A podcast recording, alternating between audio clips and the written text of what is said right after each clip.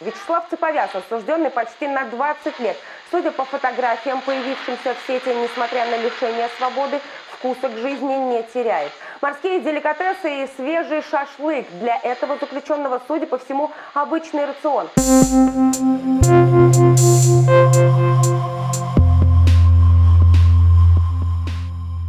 Всем привет! Это подкаст «Медуза в курсе», в котором мы обсуждаем самые важные и интересные темы недели. Напротив меня мой коллега Алексей Пономарев. Привет-привет. Я бы хотел добавить, что мы обсуждаем сегодня еще довольно аппетитную тему. Да, а я бы хотел добавить, что мой коллега Евгений Берг на больничном. И не только твой, а еще мой, но сегодня мы будем в подкасте использовать записи, сделанные им. Это маленький приветик ему. 6 ноября в разных изданиях появились заметки с фотографиями, что важно в данном случае, э, рассказывающие о том, что член банды Цапков, которая терроризировала одну из станиц в Краснодарском крае, Вячеслав Цеповяз, на зоне ест крабов и закусывает какими-то другими вкусностями, которые недоступны большинству обитателей этих мест. И вся Россия узнала, как хорошо можно сидеть в тюрьме. Надо сказать, что вроде бы эта тема не совсем новая, такие сообщения появлялись и раньше про некие секретные золотые большие там комнаты, в которых сидят воры в законе, договорившиеся с администрацией или просто у которых много денег. За ними часто следовали сообщения от ФСИН, которые отчитывались перед э, гражданами России, что совсем разобрались и все, всех вернули э, в камеры и бараки. Мы решили сегодня поговорить на эту тему с самым позитивным зэком России Олегом Навальным, который отмотал ни много ни мало три с половиной года по печально известному делу Ифраше. Олег. Алоха. Да. Да, привет. Привет, привет. Олег, видели ли вы фотографии Вячеслава Цеповяза и его условий содержания, скажем так? Ну, я самые... парочку, прям парочку видел, что-то там фотографии его с крабом, где-то стол, за которым сидят какие-то мобильные телефоны лежат на столе. Да-да-да, и, и шампуры с шашлыком. Шампуры с шашлыком не видел, но, но вы можете мне отправить, я посмотрю прямо сейчас, и, может быть, как-то удивлюсь, если это необходимо. Ну, там всего лишь человек э, рядом с шампурами. Э, скажите, ну, вас вообще... Эко-невидаль. Человек ест шашлык, что там такого? Просто он в тюрьме сидит э, в ну, этот момент. Вас вообще эта история удивила, ну, скажем, то, что вы увидели, вот, вот те самые снимки?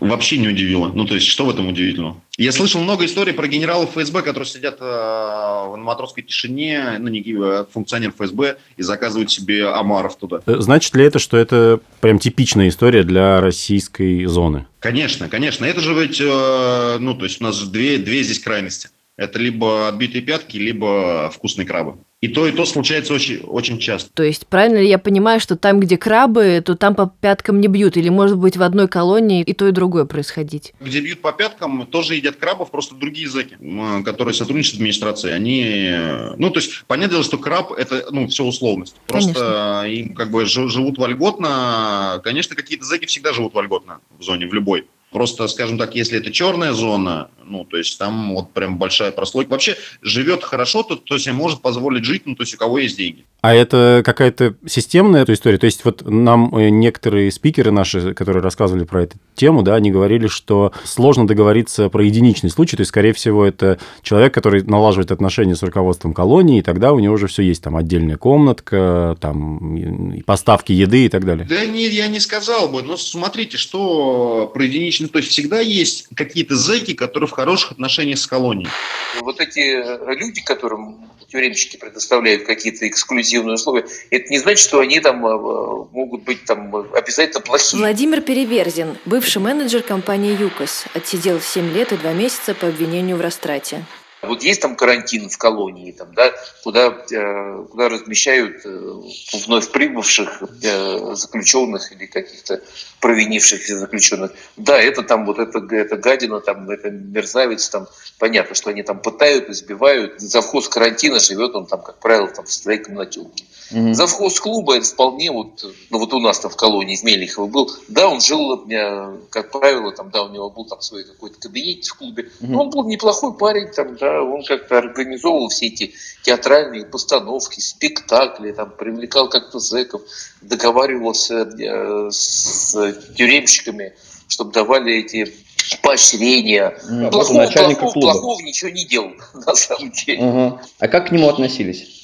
Ну, нормально относились. Это была зона красная, угу. поэтому там к нему э, нормально относились. Угу. А если ты приезжаешь в черную зону, там, да, и, конечно, вот это э, как бы там считается уже по понятиям ну, не, не, некрасиво угу. там, участвовать во всех этих воспитательных мероприятиях. Олег, скажите, в какой зоне вы сидели, в красной или в черной? Я сидел не в красной, не в черной, я сидел в режимной зоне. Черная зона – это там, где вообще всем заправляют зэки. Ну, то есть везде всем заправляет администрация. С этого нужно начать. В черной зоне она просто делегирует эти полномочия зэкам. И они все живут по арестантскому укладу. АУЕшному. Я думаю, с этой аббревиатурой вы хорошо знакомы. Да. А в красной зоне просто все, всех дико бьют и насилием заставляют подчиняться. Ну, то есть и, и там тоже это все делается через зэков, только через а, а, тех, которые сотрудничают с администрацией, завхозов и так далее, которые держат там всех в страхе. Ну, или, или просто сотрудники прям натурально пытают. Режимная зона это такое, ну, может быть, среднечковое, скажем так, э, состояние. То есть там все жестко контролирует администрация, все только через нее, всем э, управляют э, милиционеры, но, скажем так, есть какие-то там типа поблажки и всякие вот эта криминальная субкультура тоже существует. То есть, скажем так, ну, там просто не сильно сладко сидеть, но и не в конец адова. По словам Олега Навального, самое главное в колонии – это договориться с администрацией. То есть вот у нас был, э, ну, в Нарышкино тоже были э, такие чуваки, через которых можно было всем о чем угодно договориться. Я, например, лично не мог договориться ни, ни о чем, потому что, ну, то есть, как только я, моя, моя фамилия, то это сразу правила внутреннего распорядка. Здесь где-то же рядом находится, и все, что вот можно в них, а, то можно делать. Причем у меня это, я работал так, что для большинства зэков эти правила тоже не работали полностью. Потому что, как правило, любая зона, она управляется не законами, а понятиями начальника местного. Но я их заставил, этих уродов, выполнять все законные требования, которые я хотел, чтобы они выполнили. Э, ну, и я понимал, что если они решили меня заставить единственного человека во всей стране сидеть прямо по правилам внутреннего распорядка, я тогда заставлю их выполнять эти правила. И, ну, как бы им это тоже сильно в результате там не понравилось, да, но вот такая ситуация у меня сложилась. Естественно, обычному зэку эти правила нафиг не нужны. Ему нужно, чтобы ему просто а, можно было есть э, его там никто не трогали, и срок побыстрее кончился. Поэтому что, идешь к завхозу, который там э, на короткой ноге с начальником, и говоришь, мне вот хорошо бы пропустили там 50 килограмм домашней еды. Ну, он идет э, в режим и говорит, ну, давайте там пропустим. Завхоз иногда за это берет деньги, иногда не берет, ну, и так далее. Да, но вот если говорить как раз про конкретную колонию, в ту, э, ту, в которой вы сидели, вот кроме домашней еды, что еще можно таким образом э, получить, э, находясь в колонии? А что, например, вы имеете в виду? Ну, например, алкоголь, наркотики, мобильный телефон. А, наркотики и мобильные телефоны, да, сотрудники таскали, и они таскают их везде, какая бы эта зона ни была. Ну, где-то это просто дешевле и легко, и вообще чуть ли не официальный прайс-лист, а где-то это типа сложно и не у всех получается. А что касается алкоголя, то я очень сильно хотел каким-то образом достать туда вискаря, чтобы на освобождение э, выпить вискаря. Но я не смог это, потому что, во-первых, меня отправили под конец помещения камерного типа, э, еще ее называют ямой. И там ничего нету, там очень грустно, и последние месяцы, ну, там никаких возможностей вообще не было.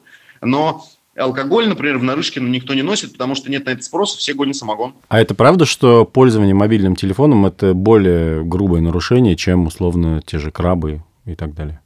Краб сам по себе – это никакое не нарушение. Я видел какой-то комментарий идиотский от прокуратуры, что нарушение выразилось в каком-то там доступе к элитной еды – это просто бред.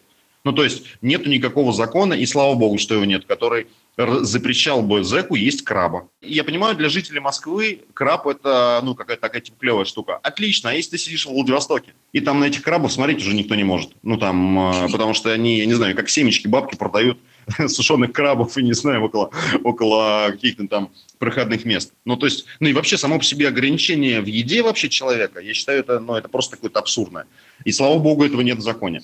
Конечно же, телефон – это нарушение. Серьезное оно или несерьезное, э, это это категория нарушения э, владения э, запрещенными предметами, который позволит, может позволить признать тебя злостным нарушителем режима, отправить в строгие условия содержания, либо в помещение камерного типа. Ну, то есть это серьезное нарушение, но там, скажем так, оно не выделяется типа отдельно. Скажем так, плюнуть в погон, плюнуть в погон милиционеру тоже нарушение будет, может даже такой же по серьезности. Или там не поздороваться с ним, например. Или дважды не поздороваться. Ну, то есть там такая типа, градация неявно. Информацию про крабов вот теперь уже сопровождали сообщение о том, что Вячеслава Цеповяза, в частности, лишили всех благодарностей от руководства колонии, то есть понизили его шансы на УДО. Mm, бедняжка. Да, вроде бы э, при этом в этих сообщениях нет э, какой-то конкретики. Можете ли вы предположить, э, за что эти благодарности могли быть получены Цеповязом, таким, скажем, по тяжелой статье сидящим преступником? И значит ли это, что эти благодарности также можно купить, как условно право пронести 50 килограмм килограммов домашней еды. А, ну, про благодарность я не знал, это действительно очень смешно. Благодарность – это типа форма поощрения. Я на самом деле сильно сомневаюсь, что их можно отменить, после определенного количества времени, после того, как они вынесены, потому что там есть срок, да, ну, после которого вообще можно обжаловать или каким-то образом, ну, ликвидировать. Ну, хотя, наверное, прокуратура может, но я вот здесь не могу сказать точно. Конечно, это такая типа штука, то есть, когда у тебя есть поощрение, много поощрений, то когда ты подаешь на УДО, характеристика читает, что вот такой-то осужден по такой-то статье, в колонии стал на путь исправления, ему вынесено много поощрений в таком-то виде, и вот мы считаем, что он, его нужно освободить. Примерно так это и работает. То есть, чтобы тебя отпустили по УДО, хорошо бы, чтобы у тебя были поощрения. Если у тебя есть взыскание, практически нигде тебя не могут э, отпустить по УДО. Но, опять же, это очень сильно зависит от региона. То есть, есть регионы, где людей отпускают на УДО, вот, например, из строгих условий, где сидел я, ну, таких злостных нарушителей режима. Ну, и вполне спокойно. Ну, то есть, это там договариваешься с администрацией.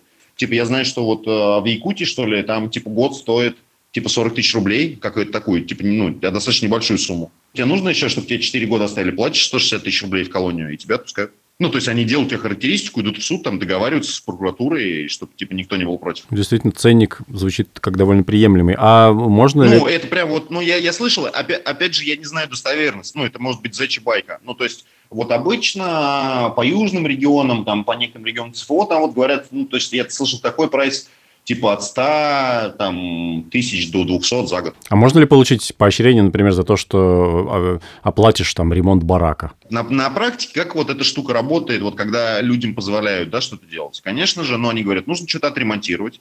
Ты просто ремонтируешь или привозишь им песок, или что-то там, какие-то стенды, например, делаешь для воспитательной работы э, и так далее, и так далее, они тебе там делают поощрения, но они делают, они не могут это делать легально, они значит, это проводят за усердие в учебе или в работе, если ты работаешь или учишься, или за работу по благоустройству. То есть там есть в УИКе не, не, некоторые ну, а перечисленные основания, по которым могут быть вынесены поощрения. Олег, скажите, а вот э, за право пронести в зону то, что проносить нельзя, сколько нужно платить? Все зависит от зоны. Ну, ну вот ваши, сколько как... это было? Ну или то, что я в тех, не, которые не, вы знаете. Я не могу сказать. Я, я, значит, знаю следующую штуку, что они там типа активно боролись, сама администрация, с ментами, которые носят телефоны, там, наркотики и так далее. Даже несколько человек посадили, пока я, ну, пока я там был. То есть это, э, там это не договариваешься, чтобы такое вот пронести централизованно. Но я точно знаю, чтобы за эти поощрения и за какие-то там типа другие штуки, за какие-то услуги от администрации, они брали, ну, хитрые взятки, они типа говорят, ну, купи нам мебель. И типа там зэк на воле договаривается, покупает мебель, ему там этому сотруднику эту мебель передают, ну и там что-то происходит там на УДО его, например, отпускают, или как-то там какая-то поблажка там с чем-то происходит, или какое-нибудь взыскание отменяют, или, или поощрение дают. В других зонах, вот я не знаю, в некоторых э, СИЗО московских, там прайс есть, вот тебе принесут всего, что ты захочешь в размере пачки от сигареты, стоит это 5000 рублей. И не важно, что там будет телефон, или записка там от кого-то угодно, или метадон, или что угодно. Главное, что вот типа размер этой пачка, пачки из-под сигарет. Там бутылка водки 1000 рублей стоит. Ну, вот такие прям фиксированные штуки, потому что типа большой спрос. Спрос рождает предложение, как известно. Ну, вот эта вот тема, где икра, крабы, это слишком мелко для оперативника. Это не оперативник, это только руководство зоны самой создало такие условия человеку. Глава юридического департамента фонда «Руссидящая» Алексей Федяров. Это может что-то мелкое заместить, или там безопаснее какую-нибудь мелочь. Немножко, например, героина. Тяжелее уже там бутылку водки. Ну, что-то маленькое, что можно с собой прям на себе пронести. А затащить какой-то мешок или чтобы машина заехала в зону, ну, понимаете, что руководство должно дать этого. На территории зоны, наверное, сотни, ну, по крайней мере, многие десятки тайников, и у каждого заключенного есть свой тайник. Руководство колонии про все виды тайников знает, но проверяет их нечасто. Это такое своеобразное соревнование. Одни прячут, другие ищут. в колонии бараки, и там два раза в день считают, а кое-где, ну и даже типа не сильно считают, но никого не обыскивают. Ну, то есть они не обыскивают помещение, просто идет чувак с таблички с какой-то, и он типа просто считает, сколько людей. Обыскные мероприятия, они, безусловно, происходят, там внезапные или там какие-то плановые, но о них, как правило, все знают.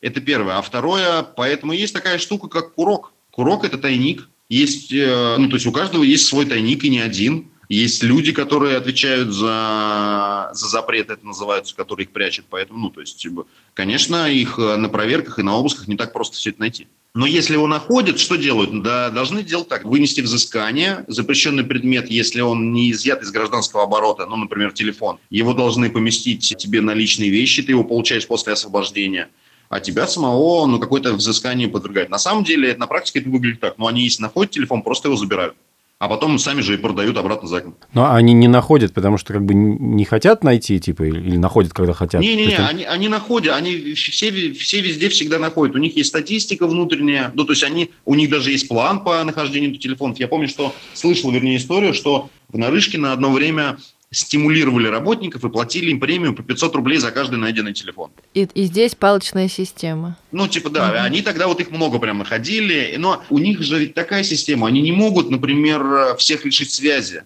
Потому что, ну, то есть, зэки тогда будут с ними вступать в конфронтацию. Если вообще все телефоны отобрать, ну, они начнут там вскрываться или что-то там ломать все. И, ну, то есть, они все хотят быть на связи. Администрация это понимает, она с помощью этого манипулирует. То есть она все равно какое-то количество телефонов все равно держит, чтобы э, ну, вот этот пар выпускать.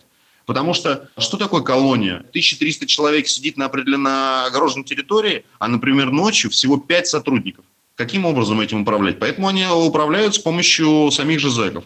А сами зэки, ну, то есть для них связь это, ну, это вообще основа всего. Вот главное, чтобы была связь. Чтобы была связь, чтобы было что покурить, чтобы было что заварить. И все, этим мир зэка ограничивается. Ну и, видимо, еще телефон – это тот канал, э, благодаря которому осуществляются вот это вот финансовые потоки, контролируются, так сказать, да, да, на воле. Но сейчас, сейчас, сейчас же нету наличных, фактически практически нигде в зонах нет наличных, это и средства платежа, и вообще, ну, то есть это, да, это то, что позволяет, ну, там, быть на связи. Сейчас э, это очень важно. Бывшая жена э, Вячеслава Цеповяза рассказала, что более трех миллионов рублей в год обходилось, э, ну, какое-то время назад его содержание в колонии. Вот как вам кажется, 3 миллиона рублей, ну, он там проигрывал, что ли, эти деньги или задолжал, или действительно за год можно на 3 миллиона что-то вот так э, наделать? Конечно, ну, я не, я не удивлен, ну, то есть 3 миллиона, богатые люди тратят много денег в тюрьме, это понятное дело, потому что, во-первых, ну, то есть ты там помогаешь а, и что-то покупаешь, и проигрываешь,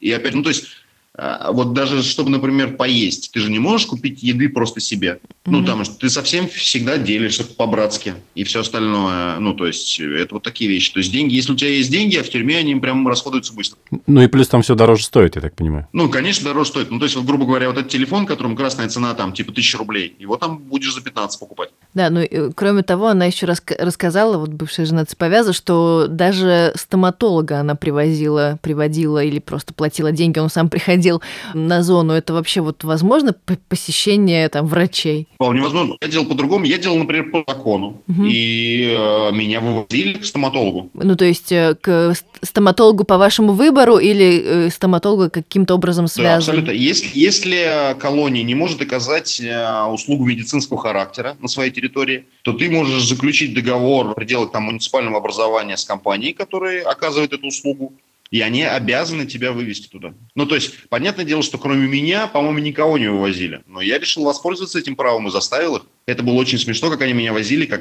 когда особенно здоровый охранник в этих своих дубинках и наручниках э, пытается одеть бахилы э, в медицинское учреждение. Это очень действительно смешно смотрится, но вот я такую штуку типа сделал. По поводу того, что может ли приехать зубной в колонию, звучит странновато, а он что, приедет с оборудованием? Типа с портативной бормашиной? Или как это должно да, Об этом история умалчивает, видимо, на ну, плановую то проверку. Можно, ну, то есть в некоторых, я знаю, например, что вот, например, на Бутырке отличный стоматологический кабинет, в Матроске тоже, в Медведково, и прям, ну, то есть там что угодно могут делать, э, и там есть дополнительные услуги, которые официально по закону и по какому-то правительству тебе могут быть оказаны. А как э, на вас реагировали врачи, как ну, вот с этой всей сопровождением и так далее? Клево, конечно, реагировали, всем интересно. Ничего себе, я иду усатый весь в черном, у меня вокруг меня это тупой клин, это свинья из охранников. Они заходят, и они еще все в этом, они же должны еще в кабинете в этом находиться. Конечно, ну, еще врачи более склонны хорошо относиться к зэку, чем к надзирателю, поэтому они с ним там переругивались что-то там периодически. Олег, еще один глупый вопрос. Вот расскажите, пожалуйста, для людей, которые совершенно не представляют себе, как это все происходит, вот есть некие Э, зэк, который чувствует себя очень вольготно в колонии, и он решает, что сегодня он хочет закатить какую-то пирушку для себя и своих друзей. Э, значит, ему выделяется какая-то для этого комната, или он изначально живет не со всеми в бараке, а в неком отдельном помещении. И когда эта пирушка с жарением э, шашлыков происходит, кто-то за этим следит, или в этот момент заключенные полностью а, как бы отданы в распоряжение самим себе? Не, ну как это работает? То есть, смотрите, здесь это опять же, ну, то есть это бараки, да, это, скажем, такие общежития, у них есть какие-то локальные участки, э, или это может быть какой-то специальный отдельно там построенный барак чуть получше, чем другие. Там ну, живут какие-то люди. Это, как правило, все ну, какие-то приближенные или вот одна типа тусовка. Uh-huh. Ну, они э, идут там в режим, да, или к оперативнику, или к начальнику и говорят там, типа, Степаныч, вот у нас э, там такой повод, вот нам нужен там типа 200 килограмм через вас, чтобы пропустили. Вот ребята сегодня подвезут, пропустите. Он говорит, хорошо ребят подвезут, пропустим. Ребят перевозят, они пропускают, они режут на стол закуски, кладут жаль шашлычок, а, и, ну, там, едят, пьют и тусуются. Не знаю, может, какие-то шашлыки там а, пару шампуров отправляют режимникам. Ну, вот так это и происходит. Там никого нет, туда внезапно приехать никто не может. А если кто-то поедет, их обязательно предупредят, они позвонят, типа говорят, скажут, серый вид. И все, типа, быстренько все убирают и прячут. И вот все, если проверка приезжает, то это выглядит как э, унылая серая русская тюрьма. Несмотря на усиленное наблюдение за ним, Олегу Навальному во время пребывания в колонии в Орловской области удавалось даже варить брагу. Я достаточно подробно изучил технологию. Все зависит от того, что, что пропускают, а что не пропускают. Можно просто, чтобы попросить, чтобы тебе дрожжи отдали, да, и сделал самогон. А если этого нету, то есть вот, например, в Нарышкино даже запрещали сахар, Поэтому сахар либо покупался у, у хозобслуги в столовой, либо обходились без сахара, просто растворяли карамель в воде. Ну, то есть ты берешь этот хлеб тюремный, а в нем же есть дрожжи. То есть ты его разламываешь на маленькие кусочки, опрыскиваешь э, вот этой растворенной в воде карамелью, заматываешь в несколько слоев теплое во что-то, ну и оставляешь на несколько дней, чтобы они начинали покрываться плесенью, ну, грибком. После того, как вот тебе грибок сделался, делаешь, э, ну, то есть наливаешь воду и разбавляешь в ней большое количество, скажем так, карамели, кидаешь туда эти дрожжи, кидаешь туда какие-то, может, сухофрукты у тебя или что-то есть, чтобы вот эту реакцию ускорить, и ставишь ее к теплу. У тебя через какое-то время получается брага. Брагу эту, ну, то есть все это в мусорных пакетах, как правило, или в каких-то ведрах, да, типа ставится. Uh-huh. А после этого, ну, в эту брагу помещаешь а, алюминиевую кружку с кипятильником, навешиваешь над а, вот этой емкостью. Ну, то есть мне сложно объяснить это голосом. У меня в, моей книге прекрасно даже все это отриллюстрировано, ну и так далее. Я во всем это подробно рассказываю. Ну, и просто кипятишь ее, испаряется самогон, а, попадает вот в эту тарелочку, которая сверху над емкостью висит, а от нее по змеевику в бутылку. Самогонный аппарат, все очень просто. А вот э, для тех, опять же, слушателей, кто не успел еще вашу книжку прочитать, а где всю эту красоту прятать? Ну, это же не так не зад... Вот прятать прям. Я, я это делал непосредственно в камере. У меня была камера, не та, она там прослушалась, просматривалась, висела здоровенная видеокамера, и все равно я это все делал. У меня был хитрый тайник – в коробке в большой с двойным дном э, и так далее. Там целая система. Она же воняет еще, эта брага. Поэтому делаешь отвод туда. На этот отвод делаешь еще мусорный мешок. Эти пары собираются, ты потом потихонечку эти пары там стравливаешь э, в форточку, чтобы это не воняло. Моешь камеру часто с хлоркой, чтобы просто пахло, типа как будто только что убрались. Ну и все, и прячешь ее. А ребята делали э, следующую штуку. Они э, прям вырывали, ну, разбирали пол, проламывали этот бетон, а, вырывали здоровенные емкости, просто ну, там мы сразу делали эту брагу, и потом все это обратно закрывали, зацементировали, ну и просто такие как бы входные отверстия делали, и из нее там типа с помощью шлангов заливали брагу и откачивали брагу и так далее. Ну а результат-то вас не разочаровал? Клево. Не, у меня брага вообще получилась классная, очень сногсшибающая и все остальное. И пацаны вот еще угощали там на день рождения пару раз, отправляли мне грузины сделали, делали чачу прям настоящую. Очень хорошая чача. Зэк – это человек, который обладает абсолютным количеством времени. У него есть время придумать все, что угодно. Охранников, а, которые, людей, которые проверяют зону, их все равно немного. Они ну, не могут все проверить, потому что это здоровенные то есть у меня это было сложно, потому что я был типа законтролирован, но у меня была просто ставка на наглость. Никто, я думаю, в жизни бы них не подумал, что у меня там типа стоит брага. Ну просто это было бы какой-то нонсенс вообще. Они бы там все бы инфаркт получили, если бы узнали, что Навальный делает брагу у себя в камере. А так-то, если обычный за Спиртзаводик, пал... опять же. Да, да, да, полы, ну, есть банный комплекс, есть какие-то эти столовые, есть промзона, там места куча. Ну, то есть, э, а у зэка куча времени, он сделает такой тоник, что его в жизни не найти. Ну, а другие зэки же могут найти и там... Стукануть? Ну, другие, слушай, другие, ну, то есть, ибо стукануть – это неприемлемая штука. То есть, ну, как... Ну, стырить, происходит, ну, то есть... Ну, это и происходит, на самом деле, они эту брагу изымают просто там, не знаю, гекалитрами. И эти телефоны кучами, и наркоты, и кучей. Все подряд они изымают, но все изъять невозможно. А Зэк просто очень упорный, ну, такой, э, типа, персонаж, поэтому ну, у него много времени. Ну, хорошо, отобрали эту брагу, сделаю еще. На закрытых вечеринках с крабами Олегу Навальному побывать не довелось. Но, например, Новый год на зоне он отмечал.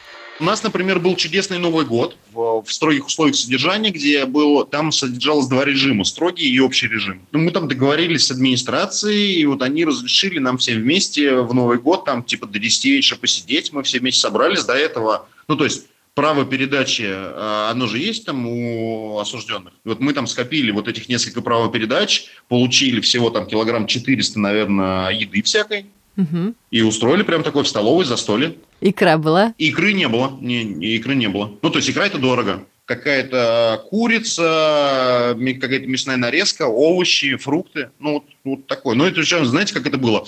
Такие типа думаем, вот, классно, 400 килограмм, сейчас, наверное, все новогодние праздники будем пожировать и есть. Но ничего подобного, за два дня все съели, с 3 января начали есть баланды все, потому что ничего не осталось. Ну, салат оливье-то получилось как-то разрулить? Салат оливье – это штука, от которой русский человек не может не избежать э, никуда, ни в тюрьму, не знаю. То есть он абсолютно будет его преследовать каждый Новый год. То есть я даже, меня 30 числа э, посадили в бутырку, а 31 в Новый год, когда я приехал в камеру, на меня смотрел сосед, который стоял с тазиком оливье, которого тоже перевели из, из своей камеры, и ему сокамерники в путь дали, говорит, ну вот сейчас Новый год, возьмите типа с собой оливье. И вот я, ну типа с ним э, весь Новый год из этого тазика мы уплетали оливье. Даже... Потому что, ну, конечно, нужно было быстро съесть, он же портится. Даже тара та же, короче. Тот же да, тазик. Да, да, да, да, да. Все, все по канонам. Мы могли бы разговаривать с э, Олегом Навальным еще час. Или два. Или два, но, честно говоря, от разговоров про крабов, салат оливье и другие блага, приходящие на зону извне, пробуждается аппетит неумолимо. А утолить читательский голод, если вдруг он у вас разыгрался, слушая рассказы Олега Навального, можно, купив и прочитав его книгу, которая называется «Три с половиной с арестантским уважением и братским теплом». Но это был подкаст «Медуза в курсе». Алексей Пономарев, Саша Сулим. Спасибо студии Gentle Music, которая традиционно приютила нас. Подписывайтесь на подкасты «Медузы», ставьте нам, пожалуйста, оценки в приложениях. Это позволяет другим слушателям обнаружить наши подкасты. Слушайте нас через неделю. С арестантским уважением и братским теплом.